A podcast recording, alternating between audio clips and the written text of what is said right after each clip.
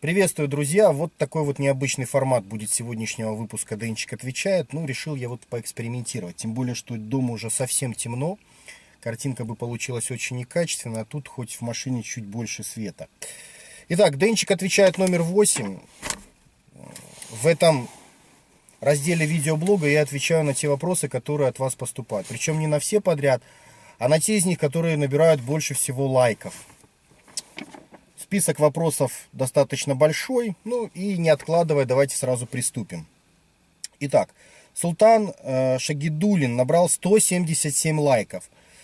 Он пишет, Денчик, привет, твое отношение к Флетчеру Плюшевой Бороде, к его так называемым тюремным тренировкам и его э, видосам. Да, и когда планируешь снять сюжет про баню?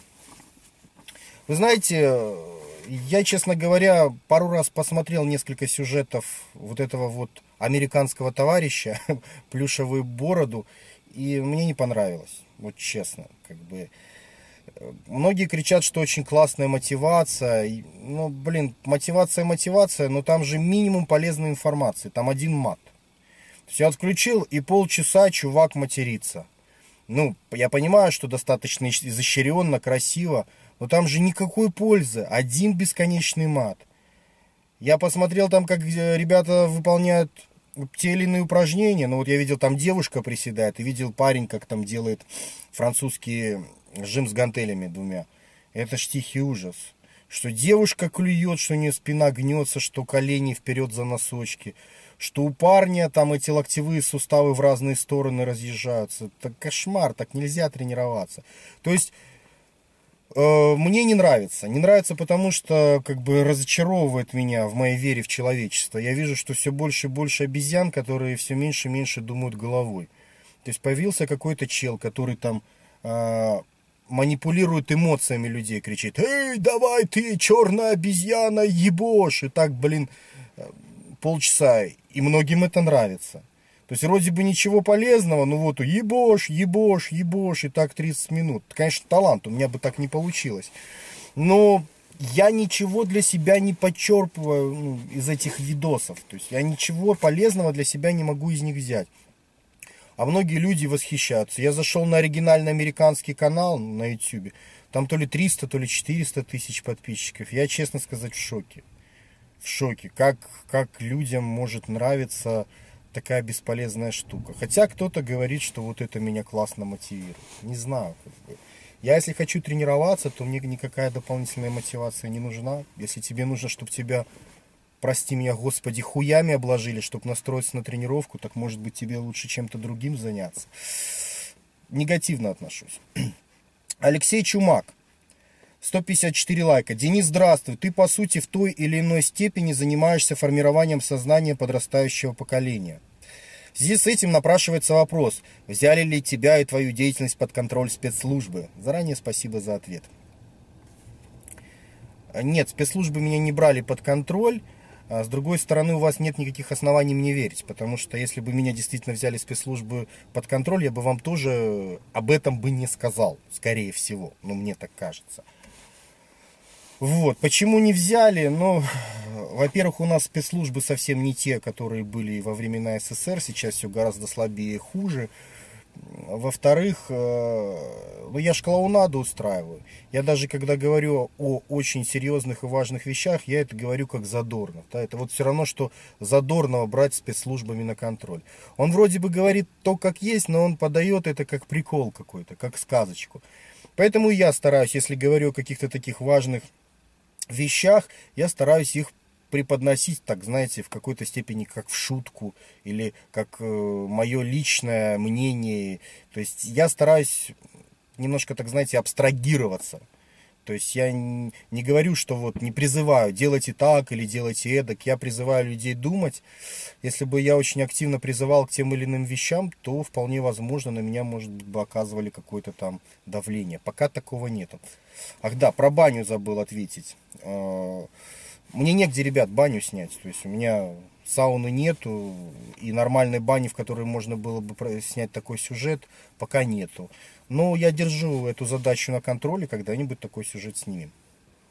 Так, дальше. Руслан. 103 лайка.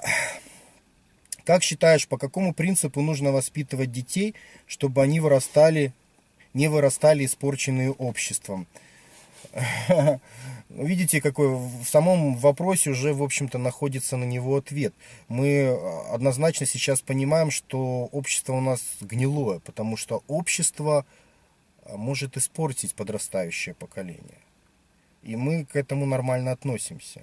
Это по сути, это неправильно. Если мы живем в этом обществе, то мы должны его сделать таким, чтобы оно было здоровым, и чтобы мы не боялись, что это общество будет портить наше подрастающее поколение. Но сейчас пока это не так. Что нужно менять? На мой взгляд, э, ничего менять не нужно, нужно вернуть то, что было.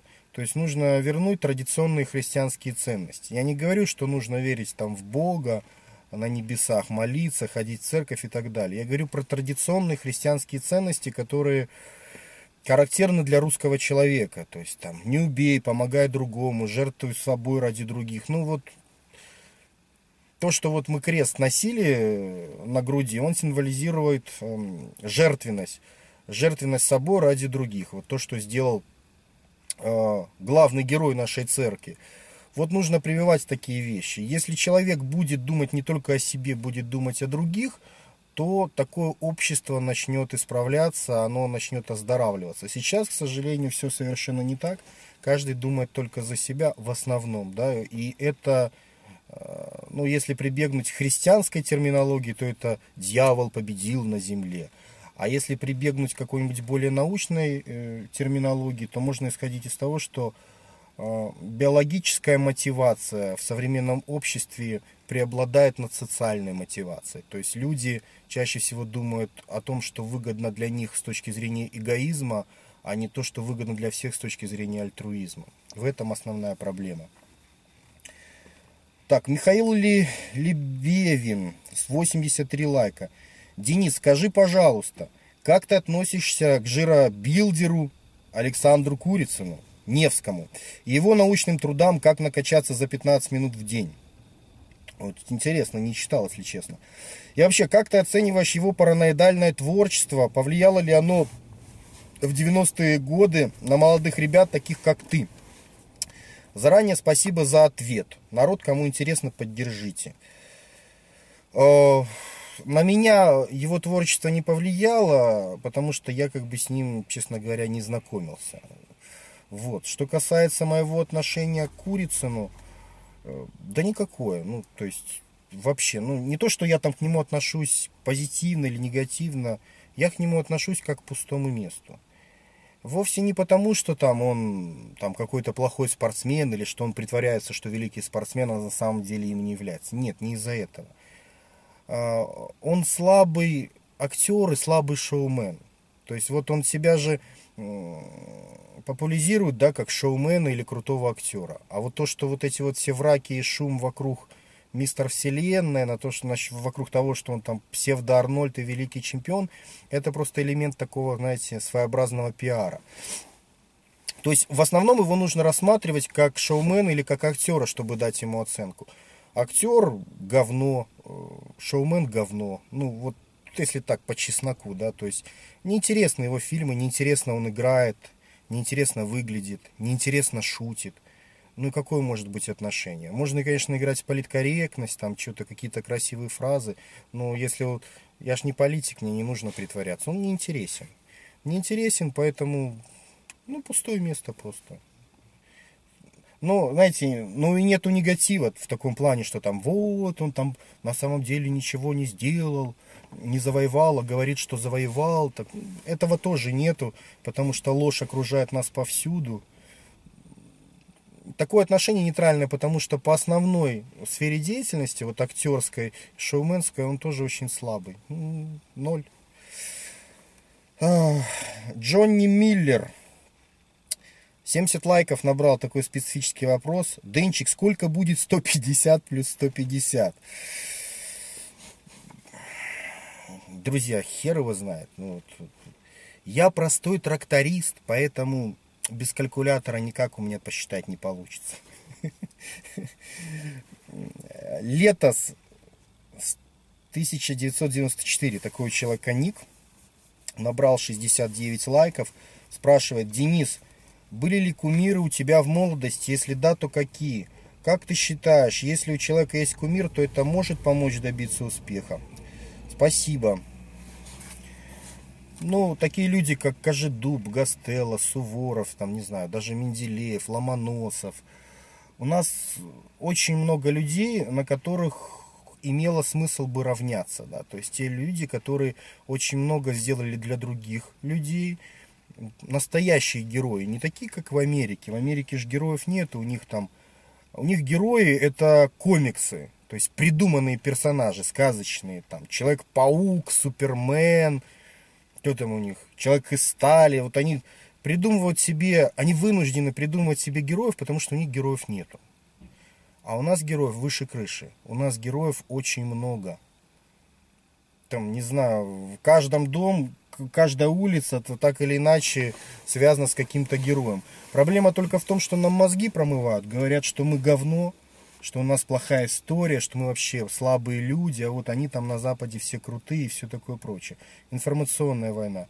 Но по сути наши люди более героичны, чем западное общество. И э, среди наших очень много на кого можно равняться.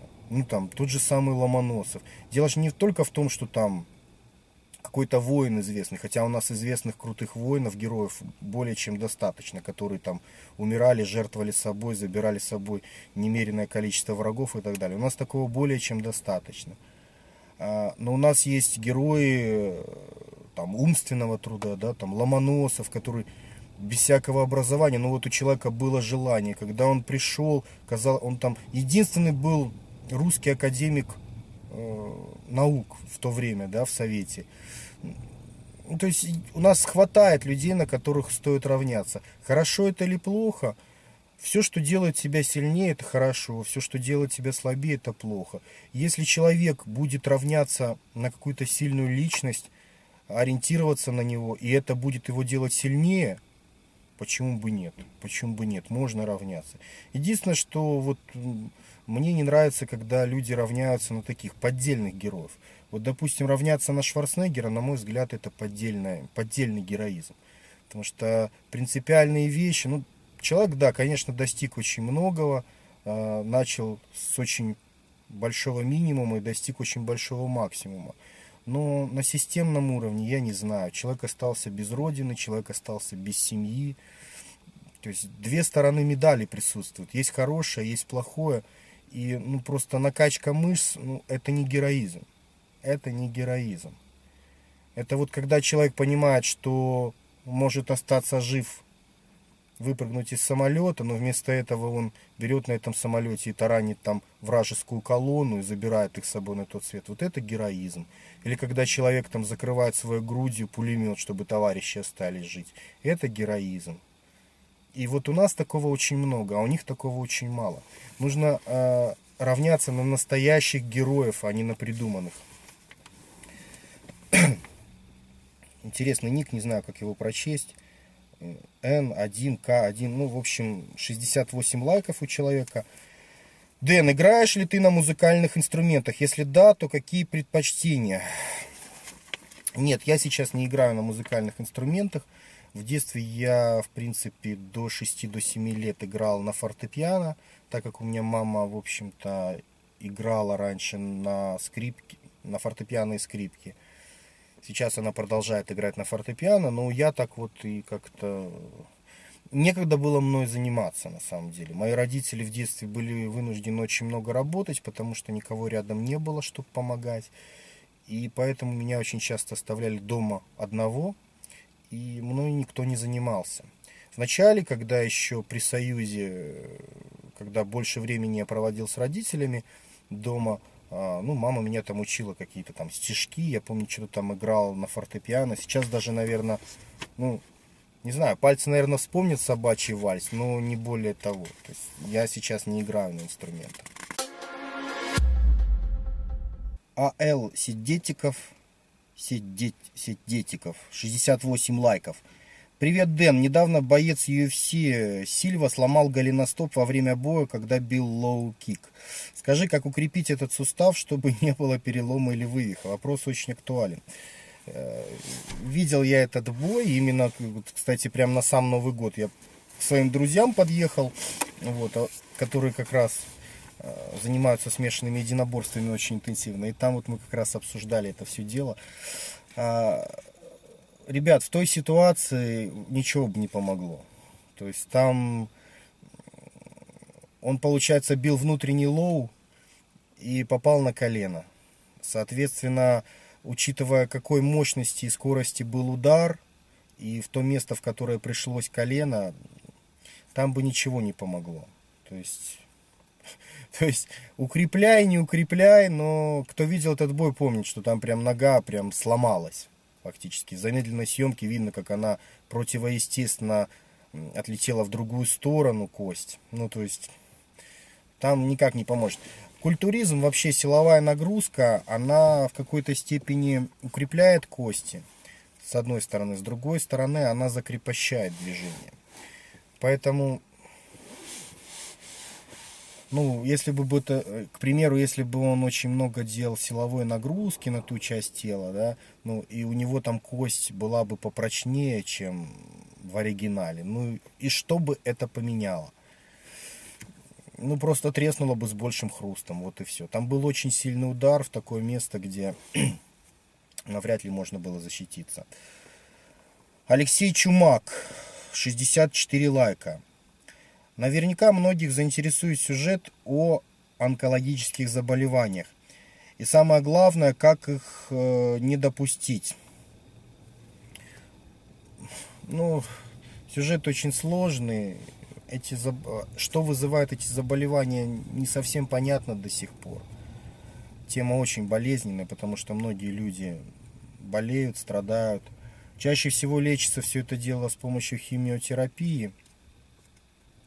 Но проблема подобного лечения заключается в том, что любая химиотерапия, она воздействует не только на опухоль, на раковые клетки, но и воздействует на здоровые клетки. Это первый момент. А второй момент, что опухоль, она адаптируется достаточно быстро а, к препаратам, к химии. За счет чего? А, ну, представьте, допустим, что вот химиотерапия идет, пусть даже 99 клеток а, вот у опухоли было уничтожено с помощью лечения. Остался всего лишь 1%, да? но эта ж опухоль, она растет, соответственно, остался этот один процент и через какое-то время снова вырос до полноценного размера. Только он уже вырос из того процента, который устойчив к препаратам. И вот вы начинаете новыми препаратами, и снова ничего не помогает. Но я очень глубоко этот вопрос не изучал, это то, что вот я вот так на скидку помню. Проблемы, очень большие проблемы с лечением раковых заболеваний – и хотя придумывают постоянно новые препараты, более совершенные, более полезные, проблема не теряет своей актуальности. Что нужно делать, чтобы избежать, фиг его знает. Есть э, ученые, которые говорят, что там вирусная, вирусный способ распространения даже присутствует. Есть те, которые говорят, что нет. Мы до конца не знаем, не знакомы с причинами возникновения этих заболеваний, Поэтому я, как бы не медик, не ученый, я тем более не могу точно сказать, что же является причиной. Виталь Карпов, 59 лайков. Дэн, с чего ты заговорил про убийство на час 41 минуте видео? С чего должны тебя убить? Ребят, ну тот, кто улучшает жизнь, он должен быть готов ее отдать. как, э, как там говорится, американцы говорят э, время деньги, а русские говорят жизнь копейка, да. Ну, я не знаю, как бы, я просто шутил, конечно же, мне никто не угрожает, но ничего не бывает постоянным под этим светом. Хорошо. Дальше идем. Райан Райан. 55 лайков.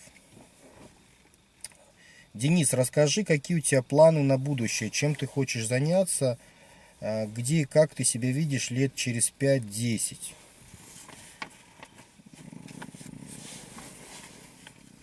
Через 5-10 лет, я думаю, я буду больше ездить семинарами и встречаться с людьми. Вот мне так хочется. А, ближайший год я пишу одну очень интересную книгу. Она будет очень сложная, но очень всеобъемлющая.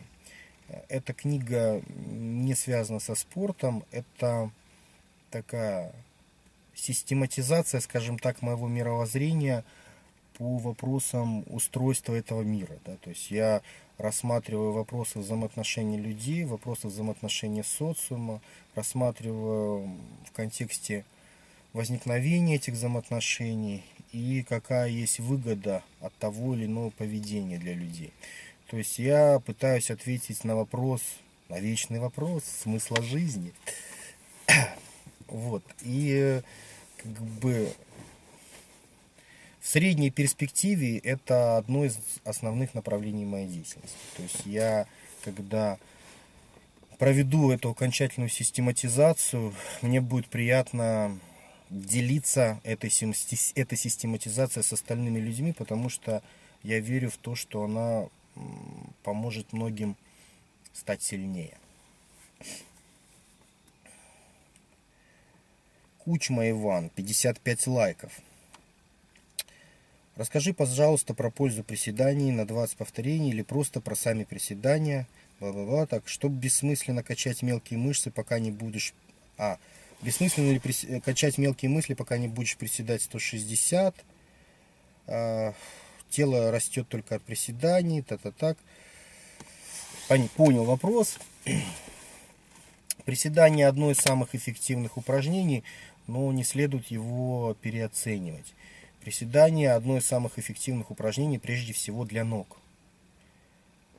Общая масса, конечно, от него тоже растет, но чаще всего, по моим наблюдениям, это происходит, как бы сказать, во многом в силу естественных причин. То есть начинает, к примеру, подросток тренироваться, делает приседания, делает тяжелую базу, и вуаля, смотришь, даже если он вверх не тренирует, он у него растет. Во многом это происходит благодаря тому, что а, у этого подростка сам по себе растущий организм. Вот. Что касается каких-то конкретных цифр, что вот надо приседать 160, а без этого забудьте про большие там руки, грудные, спину, ну типа нужно вот сначала наприседать достаточно, то на мой взгляд это не так, совершенно не так. У меня было массу знакомых ребят, культуристов, которые хорошо выступали, были здоровые как слоны, и при всем при этом вообще никогда не приседали больше, чем там 120-140. То есть это не показатель. Это та нагрузка, которая целенаправленно ложится на ноги, а не на другие части тела. Конечно, очень хорошо, если вы можете приседать там 200, 250. Хуже от этого не будет для верха.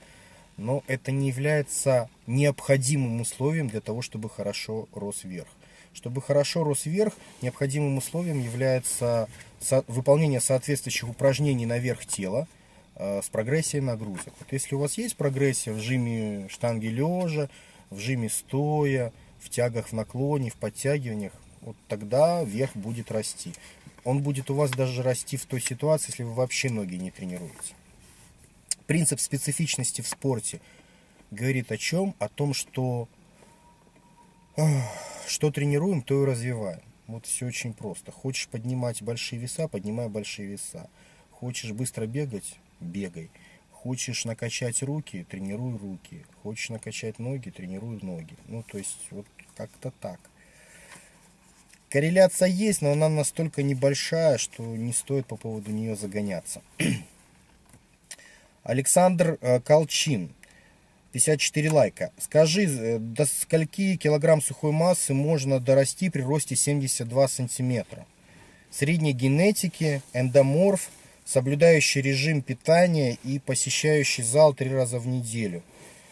А, ребята, вот очень часто мне пишут, знаете, как я чувствую себя как в церкви. Вот серьезно. То есть ко мне очень часто пишут не за какой-то практической э, информацией, а за, за верой. Вот будет хорошо или будет плохо, вот получится, не получится. Ребята, я же как бы не священник, чтобы мотивировать вас в этом плане. Как бы хотите, тренируйте, не хотите, не тренируйте. И в этом плане вот этот вот вопрос, он очень показателен, потому что человек хочет, вот скажи мне, святой отец, к чему мне стремиться, во что мне верить. Тут нету каких-то конкретных границ средних, да, потому что, ну, если человек натур, один натурал там 80 наберет максимум, другой 100 наберет и еще не остановится, будет дальше набирать. Разброс очень большой. Кроме того, еще очень сильно зависит от процента жира под кожей. Потому что 90 килограмм, допустим, у эндоморфа и у октоморфа это совершенно разные вещи. И тот же самый эндоморф, он в зависимости от диеты может набрать больше жира или меньше. Соответственно, вес вообще не показатель. Человек может 100 весить, 110, а выглядеть гораздо хуже, чем тот человек, который весит 80 там, или 90 килограмм. Но вообще без химии при таком росте, вот если говорить о сухом телосложении, ну, допустим, вот ты набрал и избавился от жира, то я практически уверен на 100%, что больше 90 килограмм никак не получится. И то 90 килограмм я тоже не уверен, что получится. Скорее всего, если так просушить конкретно, то ну, 80-85, а перед этим нужно набрать соответствующее количество мышц.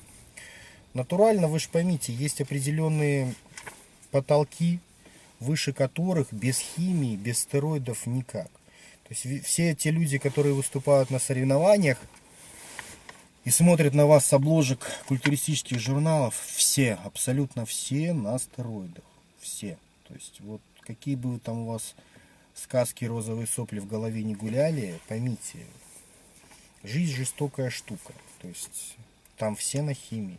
И такого достигнуть натурально невозможно, потому что это против естественно, против естественно про, противоречит естественным потолкам человеческим. Мышцы так не дуются в обычных состояниях. А, Евгений Олегович спрашивает. Так что, Спасокукотский гей? 47 лайков.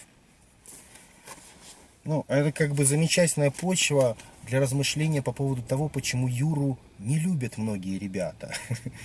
Но я практически уверен, что Юра натурал. То есть мы мы же говорим о женщинах, да, а не о стероидах. Вот в этом плане я уверен, что все-таки Юра натурал. Знаете почему? Потому что у меня было пару знакомых барышень, вот, которым Юра очень настойчиво и грязно приставал, и они потом не жаловались на него. Вот поэтому я исхожу из того, что просто Юра, Юра все-таки гетеросексуал, как мне кажется, но не всегда очень хорошо к нему относятся женщины в этом плане. То есть их это не радует часто. Идем дальше.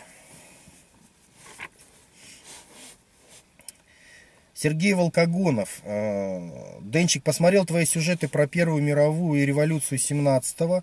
В них ты сказал, что любишь делать такие сюжеты. Так вот, просьба, делай их почаще. Есть столько вещей интересных. Э, Гладомор, Вторая мировая. Тут можно два сюжета. До и после нападения на СССР, Холодная война, развал СССР. Народ, поддержите. 49 лайков. Я очень люблю исторические сюжеты, буду регулярно их делать. Единственное, что я не планировал сделать, делать несколько сюжетов за период 18-41. Э, я думал 18-41 это сделать один сюжет, в котором тезисно рассказать, в принципе, что происходило. Строго говоря, конечно, это не совсем правильно, потому что действительно было очень много событий. Там одна гражданская война, можно делать э, отдельный сюжет. Там 30-е годы, репрессии, там подготовка к войне, договоренности Советского Союза. Ведь очень многие вещи принципиально поменялись именно на, на вот этом вот промежутке 18-41. Очень многие вещи. Но так как все-таки у нас не чисто исторический канал, то я попробую хотя бы для ребят донести тезисно основные вещи, которые произошли э, на этом промежутке истории. То есть я планирую сначала сделать вот этот сюжет, он будет рассказывать о том, что происходило между двумя мировыми войнами. И э, я еще не придумал, как будет называться этот сюжет. Ну вот у меня вертится в голове что-то типа, а почему дедушка Сталин убивал людей. Ну, там я хочу рассказать, почему Сталин проводил репрессии, как, какой в этом был смысл. А смысла было очень много на самом деле. Просто сейчас, так как историю постоянно извращают, то об этом не говорят, либо говорят совсем в других красках. Вот. После того, как сделаем этот сюжет, будет, конечно же, Вторая мировая война. Вторую мировую войну я вообще планировал выпустить ближе к 9 мая.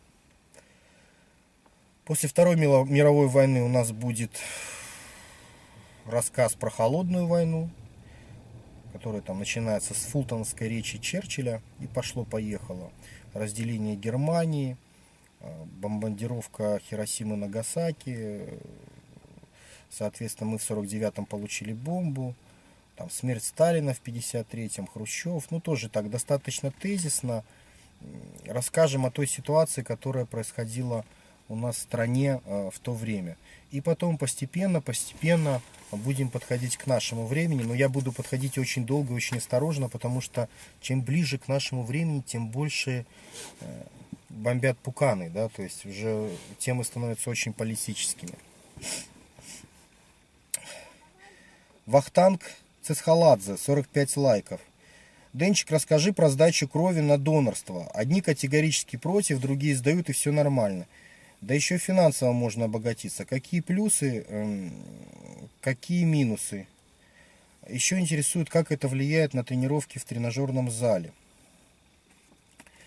Э, с научной точки зрения, в принципе, больше плюсов, чем минусов. Да? То есть, как бы, Какое есть мнение? Есть одно мнение о том, что если вы часто сдаете кровь, то она начинает у вас образовываться в организме с запасом. И это приводит к тому, что увеличивается внутреннее давление, могут быть там какие-то, знаете, чуть ли не инсульты, то есть плохо для здоровья, слишком много крови становится. Но с научной точки зрения это не так, потому что крови больше не становится. Когда вы ее регулярно сдаете, она просто начинает у вас быстрее обновляться в организме. Вот и все. И это очень хорошо, потому что это влияет на обменные процессы. То есть с этой точки зрения вроде бы нормально. Это научная точка зрения. С метафизической точки зрения есть куча теорий по поводу того, что вы там передаете свою душу, там какую-то сакральную энергию тем людям, которым потом дадут вашу кровь и так далее и тому подобное. Я не знаю, так это или не так. Я все-таки стараюсь исходить постоянно из научных данных. Так вот, с точки зрения научных данных, это делать можно и, в общем-то, даже нужно. Естественно, в тренажерном зале вам будет тяжело, если вы сразу после сдачи крови туда пойдете. Поэтому нужно сначала восстановиться, покушать, поспать, и только после этого можно заниматься. Как, как вид заработка, я не знаю, я не уверен. Ну, скорее, как вид, э, как способ почувствовать себя, знаете, полезным для общества, что ли, для других людей, там, почувствовать, что я такой, я не полное говно по сравнению с остальными. В этом плане, пожалуй, это хорошая вещь. Да? То есть ты понимаешь, что ты делаешь что-то хорошее, что кому-то, возможно, эта жизнь спасет. Эта идея мне нравится. Так, а, Кама, Камолидин Миминов. Латинским шрифтом написал 40, 44 лайка. Здравствуй, что ты думаешь по поводу Третьей мировой войны? Поддержите лайки. Третья мировая война, ну, понимаете, тут еще смотря как считать, лично я считаю, что Третья мировая война уже была, и мы ее проиграли. А, для меня Третья мировая война это, это холодная война, которая была между СССР и США. И она носила характер информационной войны. Мы ее проиграли, к сожалению.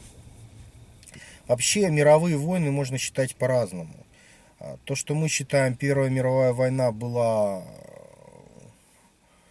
в начале прошлого века, это очень условно, потому что наполеоновские войны, которые закончились нашей победой формально. По большому счету это тоже были мировые войны, потому что они шли на всех континентах. То есть французы и англичане резали друг друга по всему миру, когда они происходили. И мы в этом во всем процессе тоже участвовали. То есть это тоже, можно это считать как такая нулевая война. Если копнуть еще глубже, там во времена Петра тоже там были мировые войны, потому что когда мы, э, в общем-то, со шведами столкнулись, это, в общем-то, был способ перекроить мир. Британия, как всегда, хотела ослабить сильных э, соперников на континенте, в частности Россию. И тоже было вовлечено очень много людей в это дело. Там, там и турки были задействованы, европейские державы. То есть мировые войны, на самом деле, это не что-то вот такое новое. Они постоянно происходили. Даже если мы прибегнем к традиционной истории, там, и копнем еще глубже во времена Римской империи, я не знаю, существовала она или не существовала, но официальная история тоже указывает, что там задействована была вся известная Айкумена в этих войнах, то есть весь известный свет. Вот что касается нашего времени, ну, если придерживаться традиционной точки зрения, вот была Первая мировая, Вторая мировая с Гитлером, на мой взгляд, потом была Третья мировая информационная, мы ее проиграли, то есть нам внушили, что мы говно. Джинсы, жвачка, Кока-Кола, The Best, все классно. И мы под это дело, в общем-то, и сдались. Есть мы же не воевали с американцами, мы просто взяли и сдались. И что касается тех войн, которые будут в будущем, они будут не такие, как все думают. Эти войны не будут там, с помощью атомного оружия, с помощью там, пушек, пулеметов, ракет и так далее. Это будет еще более изощренная вещь. Вот как информационные войны идут, так и в будущем это будет э, что-то похожее на информационные войны, только, наверное, более хитрое, более изощренное. Ведь э, борьбу за доминирование на планете можно вести разными способами. И с помощью тупой силы это, это самый примитивный способ. Самый примитивный. Мы уже видим несколько столетий, как войны ведутся с помощью хитрости, пытаются столкнуть другие державы, проводят в них революции,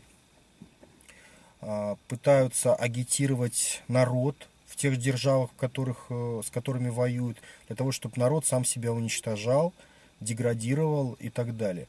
Вот и, скорее всего, войны будущего, они будут где-то в этой области. То есть людям будут внушать определенные манеры поведения, которые выгодны будут врагам. И, соответственно, если люди будут внушаться этим манерам поведения, то они будут проигрывать, и, соответственно, и страна будет проигрывать. То есть все будет более хитро, более тонко. Никаких автоматов, пулеметов. Это все, конечно, тоже будет присутствовать, но это будет не главное. Главное будет происходить в голове. Так, Артем Петров. Денис, уже пора делать сюжет 200 тысяч свидетелей Борисова. Кто за, поднимаем палец вверх. 41 лайк. Ну, сюжет готов. Сюжет, в общем-то, уже выложен. И подпольщики в прошедшее воскресенье, в общем-то, его уже посмотрели. Говорят, что уже, в общем-то, пора задуматься о том, что сделать сюжет 300 тысяч подписчиков. Ну, не знаю. У нас прошло 6 месяцев между 100 тысячами и э, двумя сотнями тысяч. Сколько потребуется времени, чтобы набрать еще 100 тысяч, не знаю. Но в любом случае сюжет лежит на канале, можете его посмотреть. Как обещал, так и сделал. Александр Тихомиров. Александр Тихомиров. Э, Денис, как относишься к вечному курсу тестостерона пропионата э, с танозололом? Привет Борисову от Шурочки.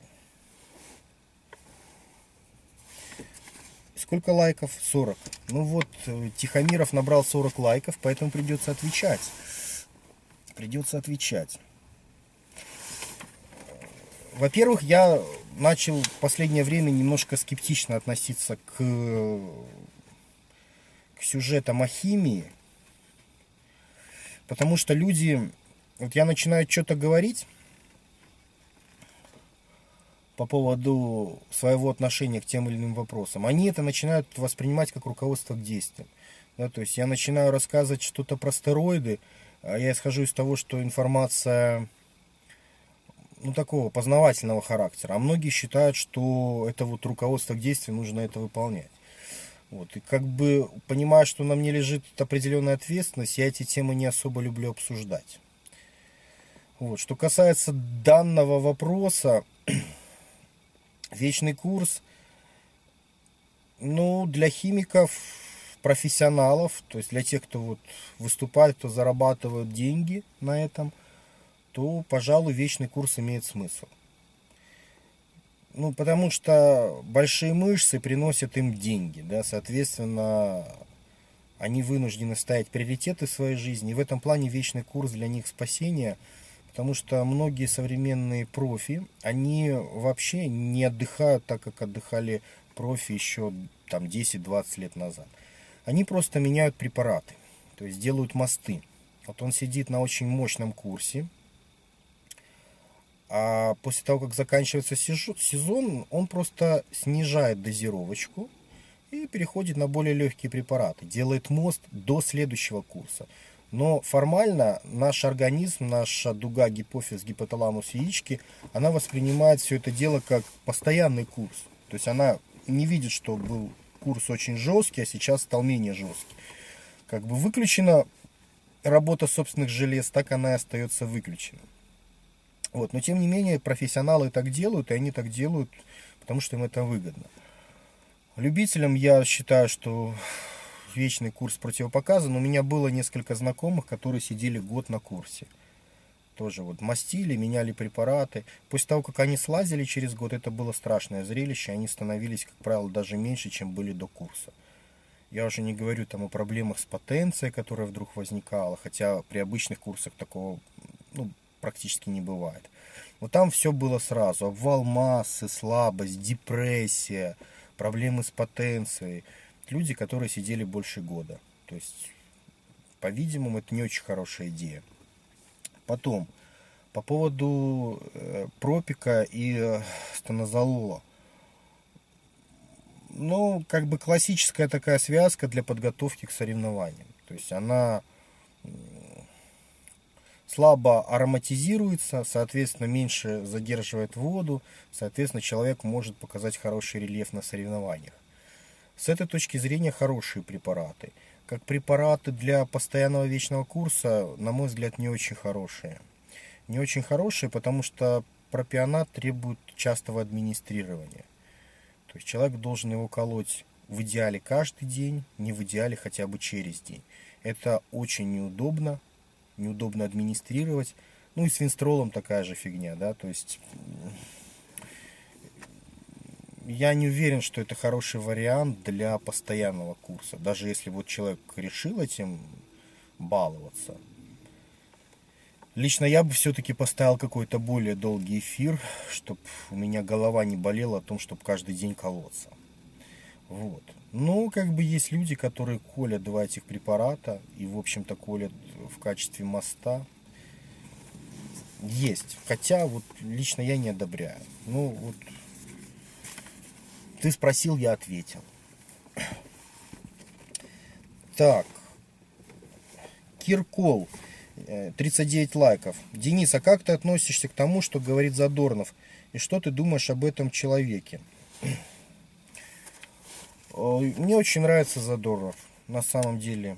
Но знаете почему? Потому что он один из немногих, кто, он ведет, кто ведет антипропаганду. Это человек, который, может быть, даже э, сознательно не понимая этого, хотя, я думаю, понимает уже сейчас. Он ведет пропаганду, и когда враги внушают нам мысль, что мы слабые, да убогие, мы говно, он переворачивает все наоборот и говорит тупые американцы, но они тупые. Вот. И внушает наоборот нам мысль о том, что мы лучше. Это очень важно, особенно в условиях того вакуума, который образовался после развала Советского Союза, когда все вокруг говорят, что мы никто и ничто, очень важно, чтобы были хоть какие-то люди, которые были против этого и чтобы это были какие-то медийные люди, которые объясняли нам, что на самом деле мы чего-то стоим. Потому что тот человек, который верит, что он говно, он, считайте, сразу проиграл. Все. Какая война, какая борьба? Он считает, что там все хорошо, а у нас все херово. О чем, о чем тут воевать, о чем тут говорить? И Задорнов, он вот ведет такую соответствующую пропаганду. Причем он ее ведет профессионально, очень тонко. Он ведет ее с юмором. И эта пропаганда нас, всех русских, делает сильнее. Поэтому мне очень нравится Задорнов.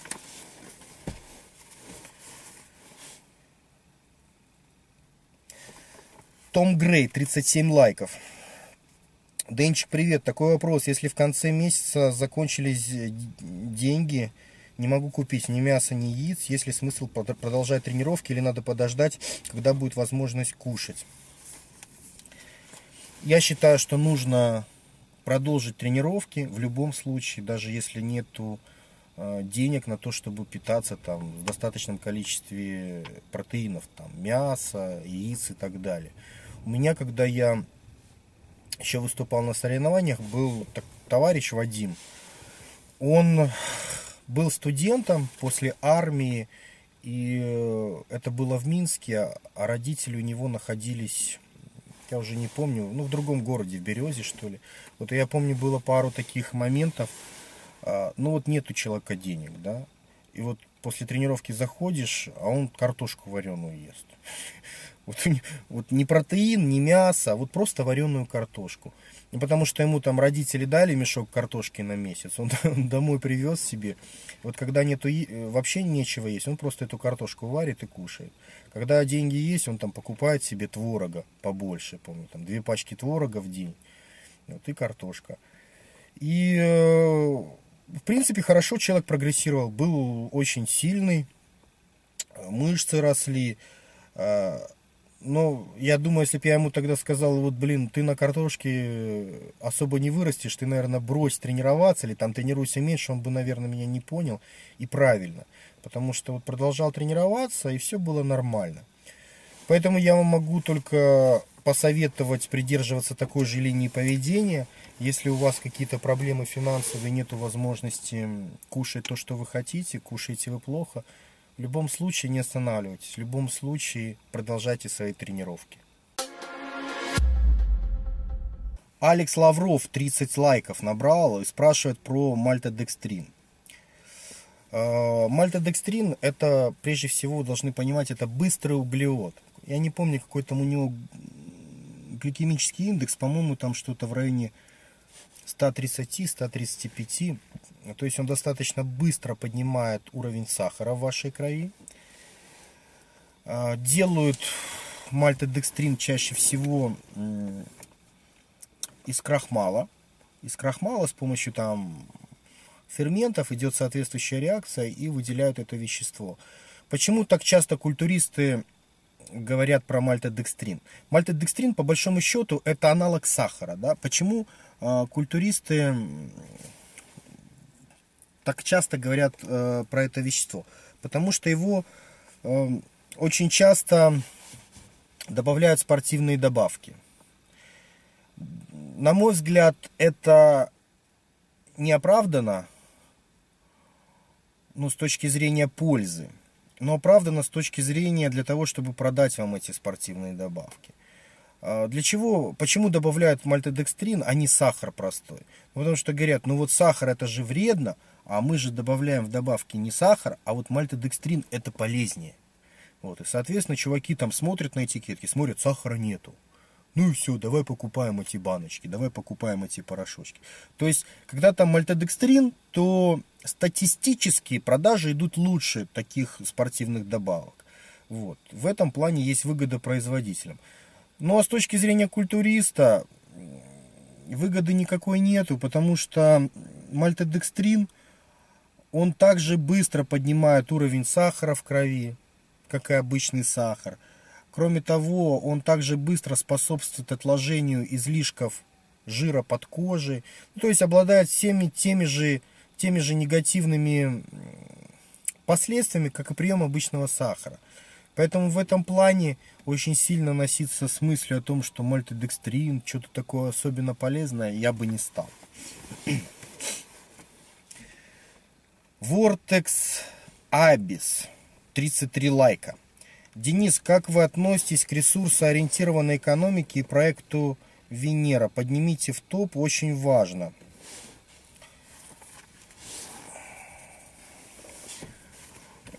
Ну, на мой взгляд, это красивая сказка. Речь идет о Жаке Фреско, который придумал такую вот концепцию, которую он назвал, назвал проект Венера. По большому счету, он написал коммунизм. Ресурсоориентированная экономика как бы не совсем даже непривычная для нас в капиталистическом обществе, потому что он, пред, он предлагал отказаться от, от прибыли. То есть он пытался своей концепции, чтобы люди отказались от прибыли как основного рычага развития общества. То есть он как бы говорит, все люди должны быть братья, они должны там э, не разрушать окружающую природу и ресурсы, а наоборот их восстанавливаться, восстанавливать, пользоваться ими разумно. Нужно убрать границы между государствами, нужно отказаться от прибыли, нужно более разумно относиться э, к развитию и так далее и тому подобное. По большому счету, на системном уровне он описал коммунизм. То есть коммунизм это такая формация, при которой каждый делает столько, сколько может, а потребляет ровно столько, сколько ему нужно. Но не потребляет больше, чем ему нужно. Для того, чтобы это было возможно, нужно, чтобы у человека поменялись мозги. То есть, чтобы у человека биологические манеры поведения заменились социальными манерами поведения. То есть, чтобы он стал руководствоваться разумом, а не инстинктами животными. Но, к сожалению, это невозможно. Я делал множество сюжетов об этом, потому что человек произошел от животного. Животного в нас очень много. И даже наш головной мозг, он был придуман для обслуживания, для решения биологических задач. Побольше секса, побольше еды, побольше доминантности. Поэтому даже когда у человека все есть, там машина, квартира, там самка, ему хочется больше. Вот есть полно денег, хочу еще больше. Есть квартира, хочу еще больше. Машина еще круче, часы еще круче, самки больше самок. То есть э, наша биологическая сущность не даст реализовать то, что описывал Фреско. Венера в современном обществе, пока у нас не поменяется мировоззрение, менталитет, невозможно. Так же, как невозможен коммунизм. Коммунизм это то же самое, что он описал. Просто Просто так как на Западе очень сильно использовалась агитация во времена информационной войны, американцам и всему западному обществу говорили, что коммунизм это очень плохо. Вот спроси любого американца, что такое коммунизм, он там начнет закатывать глаза и, и говорить какие-то страшные вещи. По сути, он не знает, что это такое. Коммунизм это что? Это вот вы проснулись утром и пошли на работу. Не для того, чтобы заработать деньги, а потому что вы понимаете, что все в обществе должны что-то делать.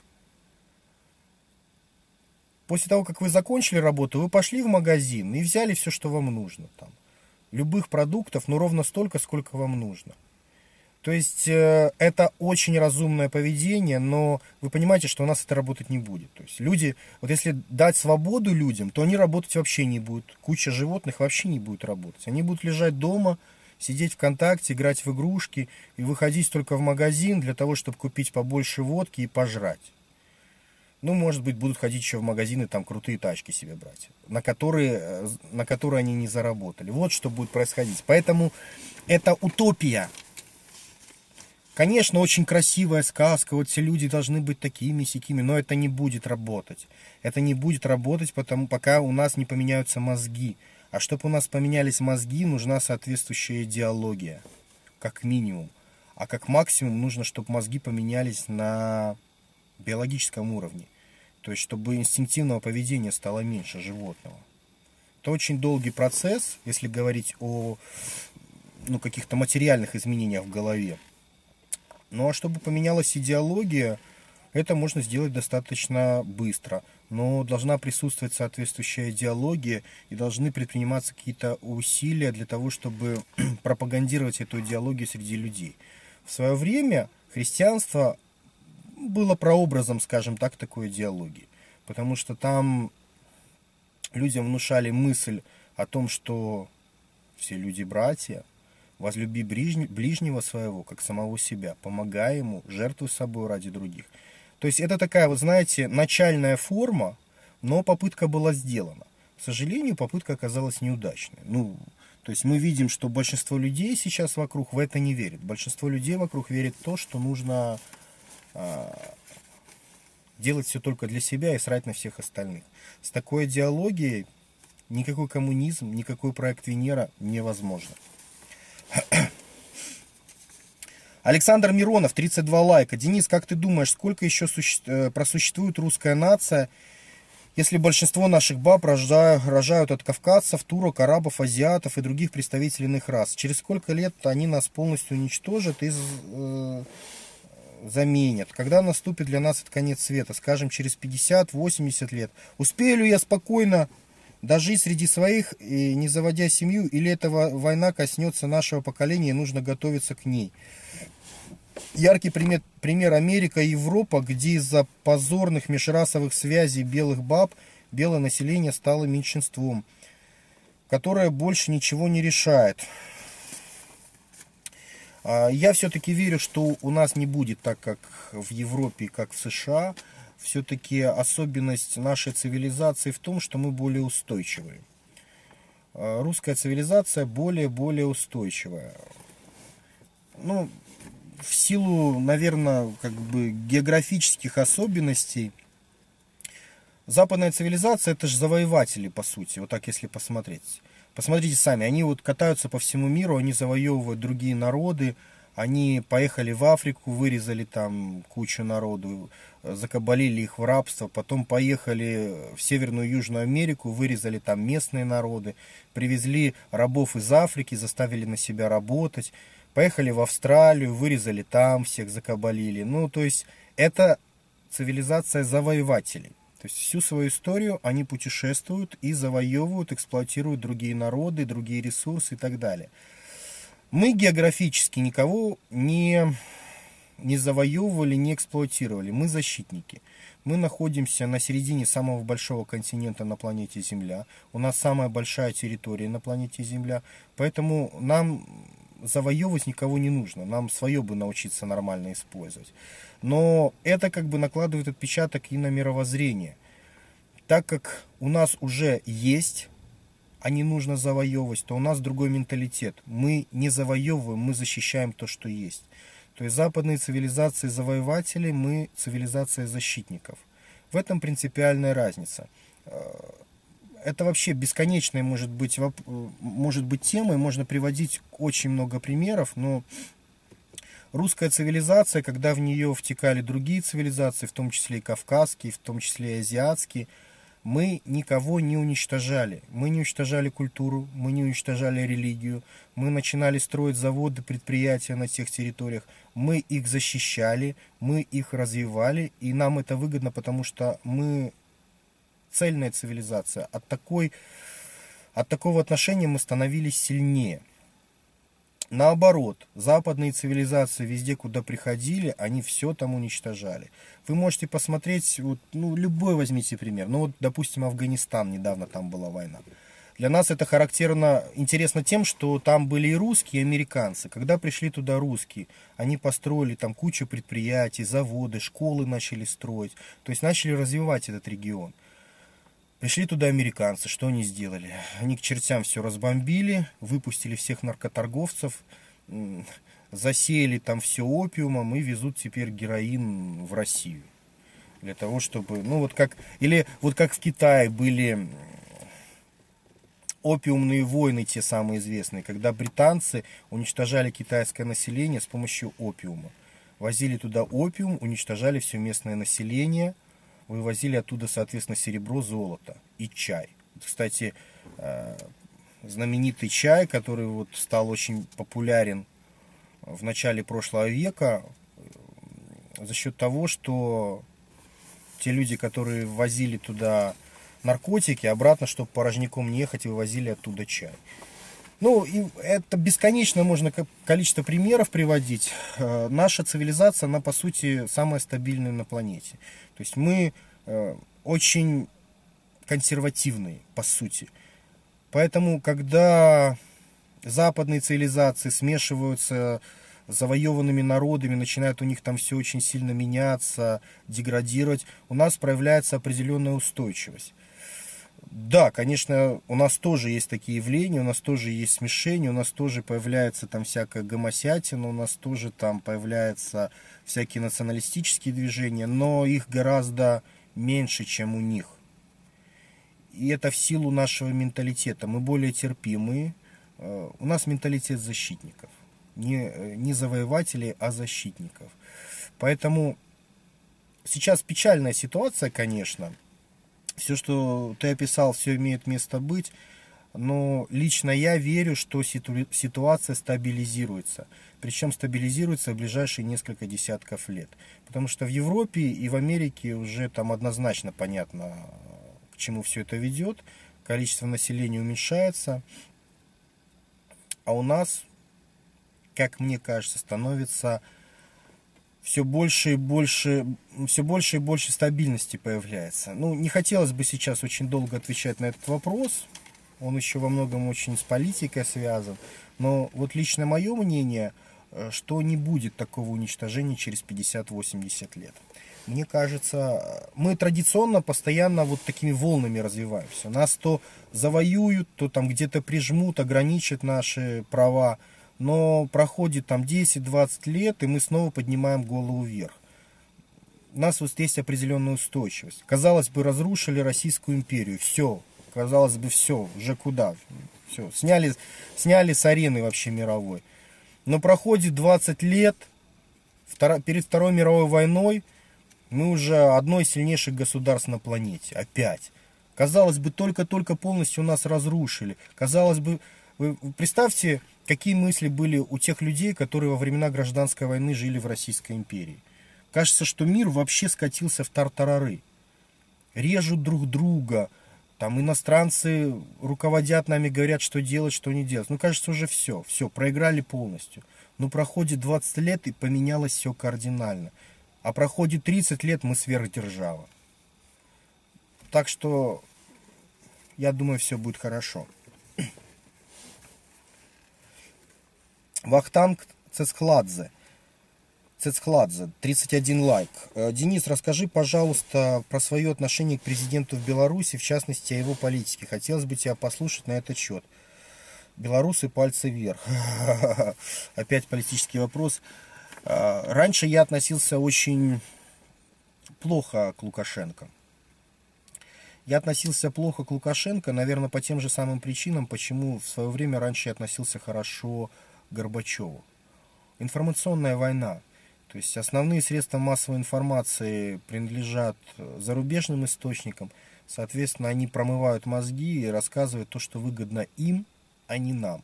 Поэтому промывали мне конкретно мозги по поводу того, что Горбачев такой весь хороший, белый, пушистый, а, соответственно, Лукашенко такой весь диктатор, плохой и вообще даешь революцию. Но после того, как я стал меньше смотреть телевизор, больше читать книги, особенно исторические, я понял, что, что это просто пропаганда, информационная война. Потому что вот в том же самом Китае тоже был свой Горбачев, в то же самое время, когда и был наш. Но китайцы нашли в себе силы своего Горбачева посадить под стражу. И страна осталась существовать. Сейчас она одна из сильнейших на планете, в отличие от нашей. Поэтому все на самом деле диаметрально наоборот. Если вам Запад говорит о том, что Горбачев хороший парень, и проводит его там, что было, 80-летие, там весь Запад собирается поздравляет, и говорит, какой он хороший, демократичный, классный пацан, а говорят, что Лукашенко диктатор, так вот, все ставьте задом наперед, потому что это наши соперники. То есть мы с ними всегда конкурируем за ресурсы с Западом. Соответственно, они говорят то, что выгодно им. А то, что выгодно им, не выгодно нам. Вот иначе быть никак не может. Поэтому, если они говорят, что Горбачев хороший парень, верьте, Горбачев плохой парень. Поэтому, если они говорят, что Лукашенко плохой парень, диктатор, то верьте наоборот, что Лукашенко хороший. И действует он против интересов Запада в интересах своей собственной страны. Это если очень тезисно. Вообще, конечно, вопрос острый. Есть, ну, я могу про Беларусь очень долго рассказывать. Я знаком с конкретными цифрами, с конкретными примерами, потому что у меня масса знакомых э, в Беларуси. Я вот даже буквально вчера говорил с одним своим товарищем, с которым вместе учился в институте. Но это все как бы лирика, вода. Суть системная вот такая, какая я сказал. То есть то, что им там на Западе не нравится, если вот им не нравится, знаете, мы на верном пути. Если они нас критикуют, если они нас ругают, знаете, мы все делаем правильно. Если они говорят, все здорово, все замечательно, все правильно, вот это вот, вот это нужно насторожиться. Помните, как с Ельциным было? Когда он там пьяный танцевал по сцене и позорил как бы всю страну, когда он там полностью отдал весь запас плутония, все наше ядерное вооружение Западу, когда он подписал закон о Центральном банке негосударственном. Вот когда он все это делал, его все называли очень правильным демократичным пацаном. Говорили, он хороший человек. Запад говорил. В то время как нас всех нагибали раком. Вот это вот сигнал. Вот чем хуже говорят о руководстве страны на Западе, знайте, тем правильнее и тем лучше он делает. Это, это говорит о том, что он делает все в интересах нашей страны, в интересах нас. И наоборот. Ну, тут вот все очень просто, все лежит на поверхности. Если нас критикуют наши враги, значит мы все делаем правильно. Это, кстати, еще Сталин в свое время говорил. Так, где тут? Макс сел, 31 лайк. Как заставить моего младшего 13-летнего брата меньше проводить время за компьютером и посещать какую-нибудь спортивную секцию? Влияет ли это на то, что у нас двухкомнатная квартира и нет собственного пространства? Э, поддержите, пожалуйста. Я бы в такой ситуации, для того, чтобы отвлечь младшего брата от подобного праздного образа жизни, я бы э, даже пожертвовал своим временем и пошел бы с ним вместе в какую-нибудь секцию. Это может быть что угодно, там, не знаю, от э, радиокружка до какой-нибудь секции единоборств. То есть, или, может быть, брал бы его с собой в тренажерный зал. Ну, в общем, я бы постарался его втянуть в какую-то сферу, которая была бы ему интересна, чтобы он в ней развивался. Вот. Что касается компьютера, игр, социальных сетей, то от этого, ну, это в какой-то степени, особенно для молодежи, зло. Потому что они, не мог, они часто путают реальную жизнь с виртуальной. И, соответственно, они вырастают неприспособленными к реальной жизни – они привыкли там сидеть и быть интернет-героями где-то, да, то есть там, когда ты можешь что угодно, о ком угодно написать, и не боишься, что тебе дадут пендаля, да, настучат по заднице. Вот, и, соответственно, когда он в реальной жизни оказывается, он либо скажет то же самое, что в интернете, и получит этого пендаля, что ему будет плохо, либо промолчит, испугается в той ситуации, когда это нужно было сказать, тоже будет плохо. То есть человек не умеет объективно оценивать окружающую действительность. Соответственно, он теряется в этой действительности и не может с ней эффективно работать. Так что постарайтесь своих маленьких братьев, сестер, не знаю, там, родню, как-то все-таки подальше держать от интернета, поменьше, не то что вообще, поменьше, ограничивать времяпровождение в интернете, в социальных сетях и побольше тянуть какие-то реальные там вещи, где реальные люди, секции, кружки и так далее. Game Clips, 31 лайк. В прошлом ролике ты сказал, что телегония, э, законы Рита, э, мол, скорее всего, выдумка. Тогда как ты объяснишь тот факт, что в животноводчестве породистую самку, которую оприходовал беспородный самец, считают испорченной, и почему говорят, что от нее уже не получить чисто породное потомство? По-твоему, все это тоже вранье и предрассудки? Ну, почему бы, если человек не верит в эти законы Рита, то почему бы ему не переносить эти законы и э, в животноводческой сфере, да, то есть решал, решает же в той, конеч... в той ситуации конкретный человек, если человек во что-то верит, то, в общем-то, он и решает. То есть он э, делает так, он может так делать не потому, что это имеет место быть, не потому, что действительно э, законы Рита работают, а потому, что он в них верит. Он этого делает, он это делает. Понимаете? Поэтому это не может являться, с точки зрения логики, это не является доказательством. что они существуют и что они работают. Если же говорить откровенно, я не знаю. Я не знаю, ребята. Я не, я не бог. Я не могу знать всего на свете. Поэтому я призываю вас побольше думать. Лично я чаще всего исхожу из той информации, которая более достоверна, более проверенная. Большая часть ученых э, приводит материальные доказательства того, что это не работает. Что, ну вы знаете за эту систему, да, типа там, если у девушки был раньше какой-то парень, а потом она за, они зачали ребенка с другим парнем, то этот ребенок может быть похожим генетически на того первого. Вот. Наука говорит о том, что нет, что это невозможно. Может быть, наука чего-то не знает еще, может быть, есть еще какие-то обстоятельства. Но на данный момент мы с вами не профессионалы, мы не настолько глубоко э, знакомы с опытами не настолько хорошие ученые в этой сфере, чтобы с ними спорить. Есть у нас специальные люди, специально обученные, которые говорят, а вот они все это изучили, они провели кучу опытов, и они говорят, что вот скорее всего вот так вот. Поэтому я, так как у меня мозгов меньше в этой сфере, я верю им а не там каким-то, знаете, священникам или еще кому-то, ну, не специалистам. Я предпочитаю верить большим специалистам, чем меньшим. Вот в чем дело. Может быть, они ошибаются. От ошибки никто не застрахован. Но пока вот такой вот взгляд на вещи. Павел Павел, привет, Денис. Очень интересно знать твое мнение по поводу противозачаточных таблеток. Как это влияет на женский организм, гормональный фон и так далее. Спасибо.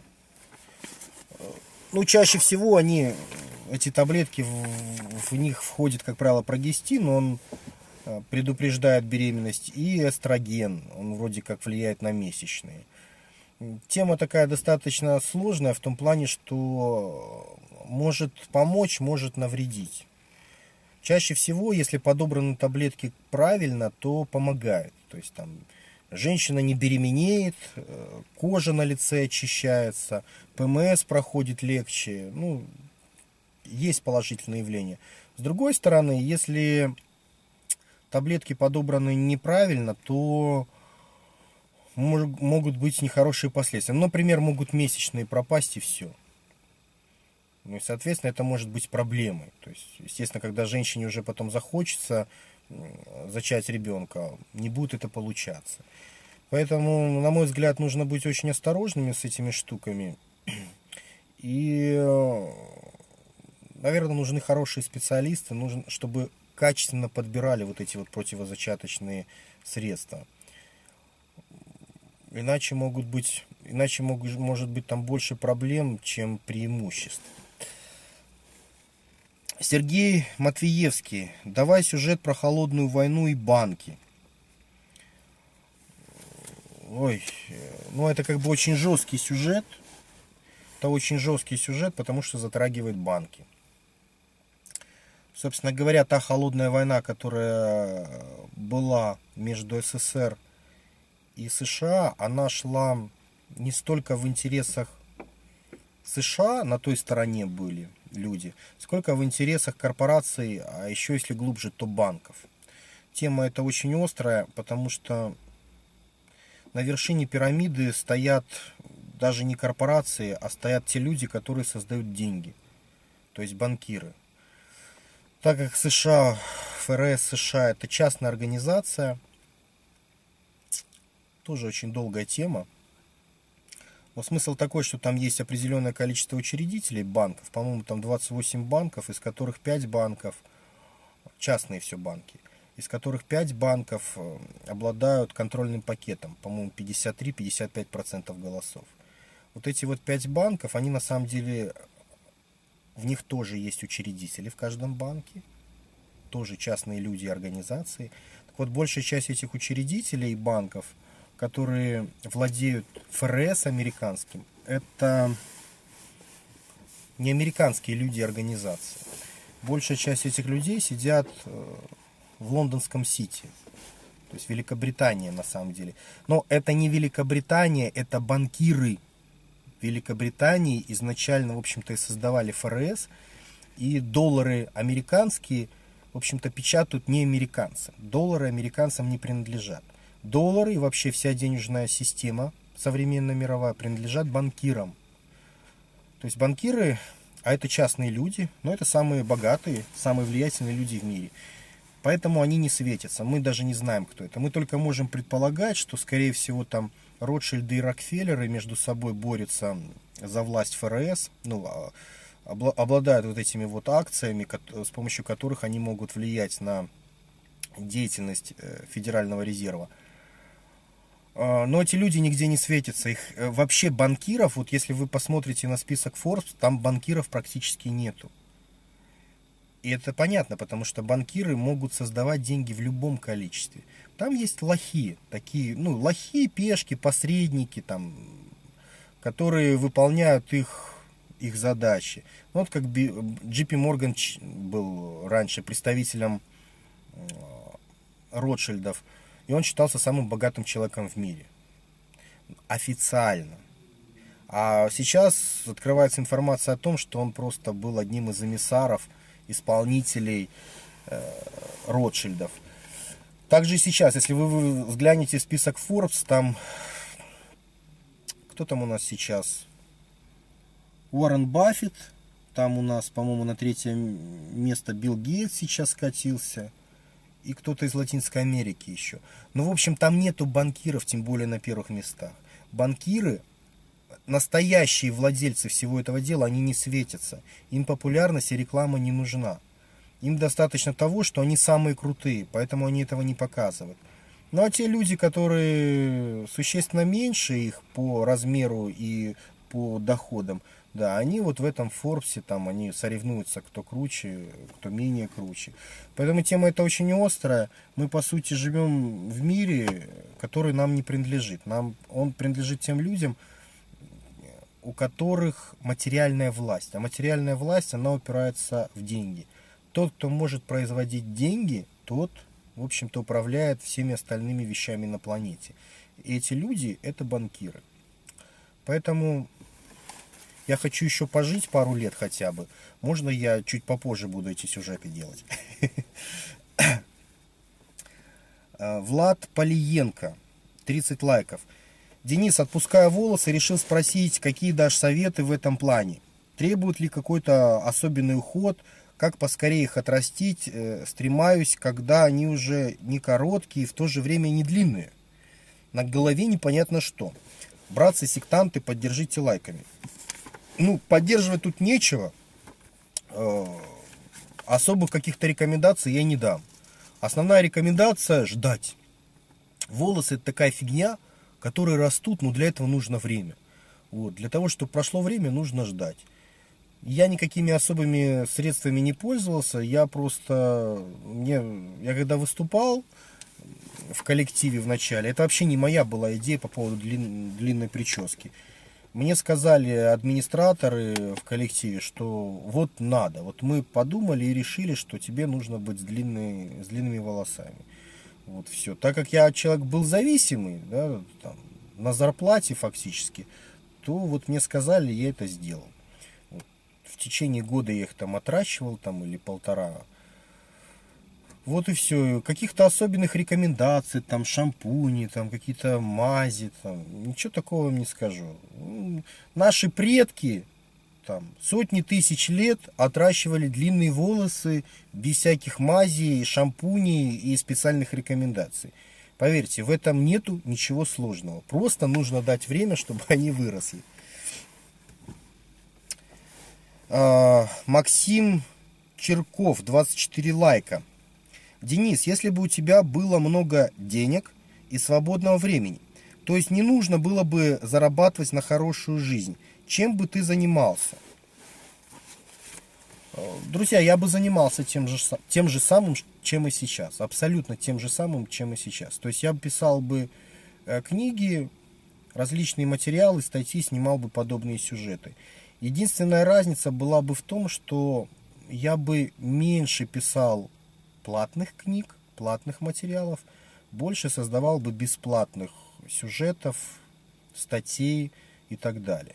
Потому что сейчас, так как я вынужден еще и зарабатывать деньги на свое существование, я вынужден какую-то часть своего времени тратить на то, чтобы создавать какие-то вещи, которые люди будут покупать. Да? Если бы у меня не было в этом, потребны, э, в этом никаких потребностей, то я бы такие материалы либо создавал вообще бесплатными, либо э, создавал бы их очень редко. Ну, то есть у меня бы высвободилось больше времени, сил и ресурсов для того, чтобы делать бесплатные вещи. Вот. Но принципиально ничего бы не поменялось. То есть я занимался бы тем же самым, чем и сейчас. Потому что я считаю, что человек должен приносить пользу окружающему миру, а от этого он получает удовольствие, тогда его жизнь наполняется каким-то смыслом, э, ну, его сердце наполняется радостью. Потому что я очень много вижу печальных примеров вокруг себя, когда люди не знают, чем им заняться не знают, чем им заняться, и это их убивает. Им очень скучно жить. Они не знают, для чего они живут. Они вот как какашки в проруби туда-сюда. Все им так неинтересно, все им так грустно, пессимистично. И я понимаю, что сейчас очень сложное в этом плане время. То есть, если раньше там была какая-то идеология, там мы говорили, твоя цель это строить коммунизм. И человек все знает, моя цель все, строю коммунизм. Или там он в армию вступил, ему говорят, твоя цель служить там народу, отечеству. Все, все понятно. А сейчас вроде бы как ничего нету, непонятно вообще кому служить. Ну что там, зарабатывать на новую машину, там, там на что-то дорогое очень, на часы какие-то, на то, чтобы пожрать, в ресторан сходить ну, в этом каждый человек, в нем есть как бы животное, есть разумное, социальное. И он понимает, что для животного, да, это нормально. А с точки зрения социального, разумного, человек понимает, что в этом нет никакого смысла. И его начинают мучить сомнения. Он думает, блин, а зачем я живу тогда? Ну вот там, ну вот, новая девушка, новая машина. А зачем все это? Ведь после меня ничего не останется. Зачем я все это делаю? Идет человек и вешается, да, то есть, ну, вот очень печально все это дело. Поэтому мне очень повезло в том плане, что я как бы нашел себя, я занимаюсь тем, чем мне нравится, я приношу пользу людям, и я от этого вижу, что мое существование не бессмысленно, что, что в этом что-то есть. Поэтому, конечно, я от этого бы не отказался никогда в жизни. То есть я бы продолжал и продолжал и продолжал. Вот, друзья, ну, слава богу, не успело стемнеть окончательно. И мы, у нас получилось закончить этот сюжет. Хорошо, что я его начал снимать в машине, потому что если бы я его начал снимать в квартире, то там уже сейчас очень темно, и мы бы не смогли закончить этот сюжет. Так что вот сегодня был такой необычный опыт опыт съемки Денчик отвечает в машине. Ну, надеюсь, получится неплохо. Хорошо, друзья, еще раз хочу напомнить вам, что это был раздел блога Денчик отвечает, в котором я отвечаю на вопросы наших зрителей. Отвечаю прежде всего на те вопросы, которые набирают больше всего лайков. Поэтому прямо сейчас не медлите. Вот там вот внизу на YouTube напишите свой вопрос и пролайкайте вопрос там каких-нибудь своих товарищей, если вам этот вопрос понравится. В общем, у нас такой естественный отбор. Те вопросы, которые набирают больше всего лайки, лайков, мы на них, в общем-то, и будем отвечать. Вот, ну а с вами был Денис Борисов, выпуск блога экстремального самосовершенствования fitforlife.ru. Это был раздел «Денчик отвечает». Я вам желаю удачи, успеха и да пребудет с вами сила, друзья.